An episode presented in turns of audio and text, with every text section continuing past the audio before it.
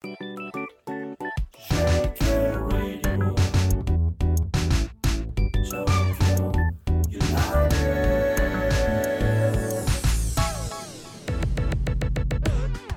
クルトフォッポーファナリックサッカーに熱く迫る5分間です。FIFA ワールドカップカタール2022開幕まで1ヶ月を切りました。はい。このワールドカップ開催によって日本のサッカースケジュールがいつもよりも早くなっているんですよね。先日早くも天皇杯の決勝が開催。ヴァンフォーレ甲府がサンフレッチェ広島を PK 戦で下して初優勝すごいドラマでしたね。えそして今週末明日は J リーグ YBC ルヴァンカップ決勝です。さらに J リーグ J1 ももう超佳境の状況です、えー、今日はこの方にリモートでお話を伺います、えー、元日本代表サッカー解説でもおなじみ水沼隆さんです。よろしくお願いします。お願いします。おはようございます。おはようございます。ヴァンフォーレ甲府の優勝劇的すぎましたねいやもう超劇的ですね。あのまあ決勝まで来るのにね J リーグのチーム4チーム破って、はい。えー、J1 のチームですね、4チーム破って、はい、で最後に広島に PK 戦で勝つと、まあ、90分、120分の中でも劇的なドラマがいっぱいありましたし、はい、本当に甲府の皆さんおめでとうって言いたいですね。そうですね。はい。劇的すぎました。すごい試合でした。ぜひとも皆さんあの振り返っていただきたいと思います。ネット上のね、はい、いろんな画像がありますのでぜひチェックしていただきたいと思うんですが、スタンドでも本当におじいさんが大肌振ったりとか、もう泣けましたね。本当ですよね。素晴らしい光景でした。はい。で今週末もファイナルがあります。明日は国立競技場で J リーグ YBC ルヴァンカップ決勝です。セレッソ大阪対サンフレッチェ広島です。えー、水沼さんどんな戦いになるんでしょうか？まあ、まずはあの両チームリベンジという意味では2つともかかってるんですよね、はい、あのまあ、セレッソの方は昨年敗れてるそうです名古屋に敗れました、はい、はい、でサンフレッチェはまあ、今話したように天皇杯で敗れてる、はい、でサンフレッチェは2つ来るのでカップ戦ファイナルに。すごい。これも本当すごいことなんですけど、ええ、でね、天皇杯の負けが今回、はい、本当にリベンジという意味では絶対勝ってやるという強い思いがあると思うので。ええ、でまあ、ジョーさんも多分ご存知だとは思いますがいつも、ね、会場にいらっしゃいますけどあの、はい、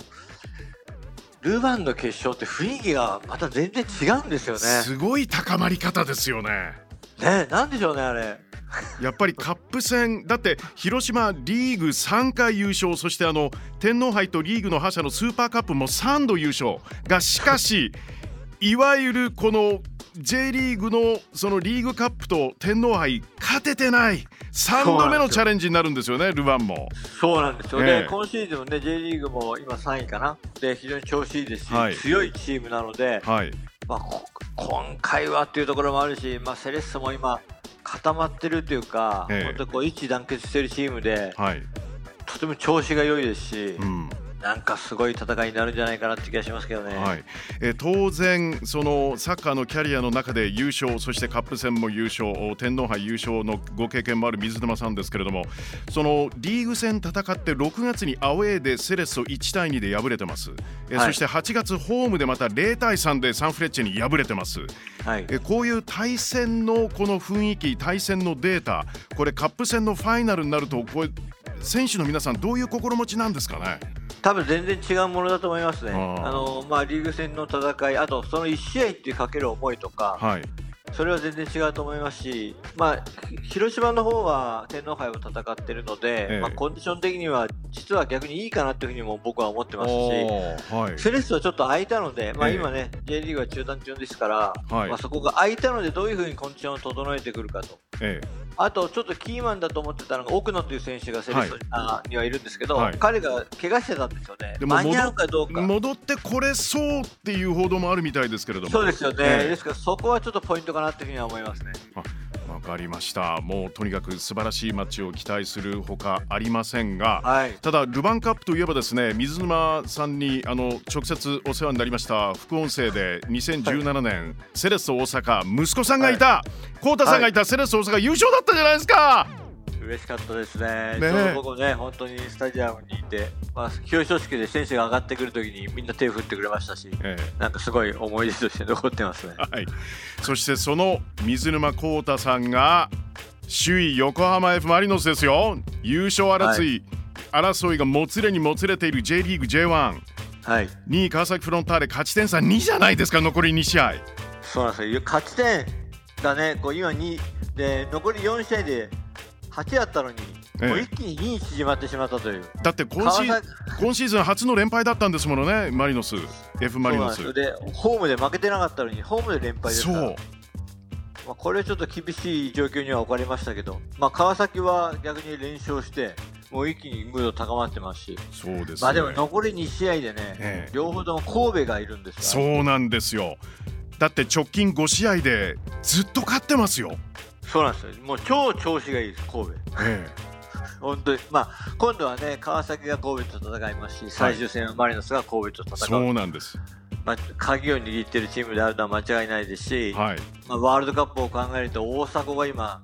コンディション戻して絶好調なので、はい、彼が、まあ、両チームにどんな影響を与えるかっていうところじゃないですかね。めちゃめちゃアピールの場ですものね大迫選手。そうなんですよね、まあ、ちょっとね怪我、まあ、お尻、臀部が痛くて、えー、まあ、メンバー外れてましたけど、うん、そこが治れば絶対中心選手になれますね。そうですよね、えーはい、おさらいをしますとですね押さえておくとマリノスはホームで浦和えー、という状況そしてアウェー最終戦が、はい、えー、神戸。フロンターレがまずはホームで神戸を迎えアウェーで FC 東京と、はい、えー、いうことで直近でいうとレッズが1勝2分け2敗、えー、FC 東京が3勝の、えー、2敗ということで、えー、でもやっぱりこの直近5連勝あの5勝しているウィッセルがこれね本当にそうですよね。そうですね、えー、まあ、両チームホームで最初は戦って一番、まあ、最終節次ので試合では決まらないかな。マリノスが勝って、えー、まあ、サンフレあ川崎が負けるっていうような状況にはなるんですけど、まあ、最後両チームとアウェーなので、えー、そこもどう出るかなんですよね。えーさあ当然これはあのー、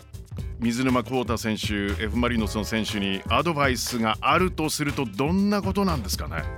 もう気持ちの切り替えるしかないと思います。あのまあ、ちょっと中断があったので、ええ、連敗してリフレッシュはできてたと思うんですよね。うん。ですからそれをいい方向に持っていくってことがすごく大事だとは思いますし、まあ、残り2節しか本当にないので、うん、まあ、目の前の試合をしっかりと戦う。それしかないと思います。自分たちの攻撃的なサッカーをスタイル、まあ、そういうことを貫き通す。それだとは思いますけどね。はい。はい、さあワールドカップもあります。11月1日にメンバーが発表となります。サプライズありそうですか？どうでしょう、森保監督の中ではそこまでのサプライズはないかなというふうに僕は思ってますけど、ええ、まあ、これまで本当に大きなグループでいろんな選手を選考してきましたし、まあ、ほぼ固まってるんじゃないですかね、まあ、あとは怪我人がどうなるかっていうところが、ね、不確定要素が、まあ、日本のね、え、選手たちにはあるので、はい、まあ、その状況を見つつじゃないですかね。はいそしてどうしてもこれ最後だけもう時間ギリギリですけれどもあの中村俊輔選手の引退が発表になりました、はい、えー、ご本人もあのもう最後までやり抜くしかないということで、え熊本でアウェーで最終戦ということになるんですけれども、はい、えー、今水沼さんどんな声をかけたいですか？もう楽しくやるしかないと思います、まあ、彼はずっと楽しくサッカーを、ね、追求してきましたし、もう最後、本当に足に痛みがあるみたいなので、うん、ちょっと連絡はしたんですけど、ええ、本当に痛みがあるみたいなので、まあ、ちょっと辛いかもしれませんけども、もう最後、本当に彼らしくね、いいプレーを見せてほしいなと、楽しい、笑顔のあるプレーが見たいですね。はい、はいえー、この後のキャリアも本当に楽しみにしています。本当ですね。良い指導者になってほしいです。はい、えー、はい、元日本代表サッカー解説のもおなじみ水沼隆さんにお話を伺いました。水沼さんいつもありがとうございます。とんでもないです。ちむどんどんしました。ありがとうございます。ありがとうございます。失礼します。失礼しますこっちがどんどんです、えー、以上ヤクルトフォッポーファナリック。